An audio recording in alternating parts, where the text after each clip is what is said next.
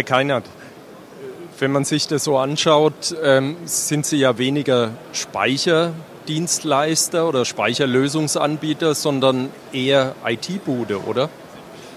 Ähm, wir sind schon Lösungsanbieter, das ist richtig.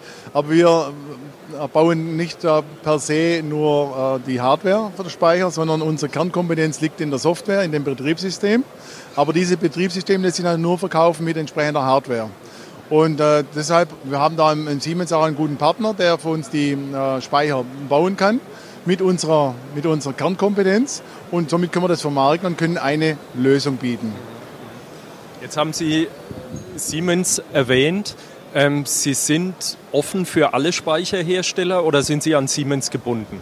Nein, wir möchten, wir möchten ja, unsere Vision ist ja, dass wir, dass wir jedes Haus zum Kraftwerk machen, dass wir einen großen, einen großen Beitrag zur Energiewende leisten. Und da ist es natürlich uns recht, wenn möglichst viele Speicherhersteller auch sich an unserem Betriebssystem anschließen und den Pool eben größer machen. Und somit können wir vielleicht auch, was die ganze Netzübertragung betrifft, da einen Beitrag zu leisten, dass die nicht ganz so stark ausgebaut werden muss. Ist es denkbar, dass die Speicher auch im Verbund ähm, nicht nur im Regelleistungsmarkt eingesetzt werden, sondern auch im Intraday-Handel beispielsweise? Also Intraday-Handel dient eher zur Unterstützung von der Primärregelleistung im Moment.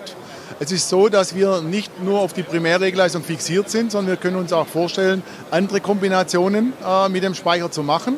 Letztendlich äh, dient der Speicher mehr oder weniger, das Netz zu unterstützen, die Energiewirtschaft zu unterstützen. Und das, was eben am interessantesten ist, das machen wir. Somit haben wir auch einen Plan B.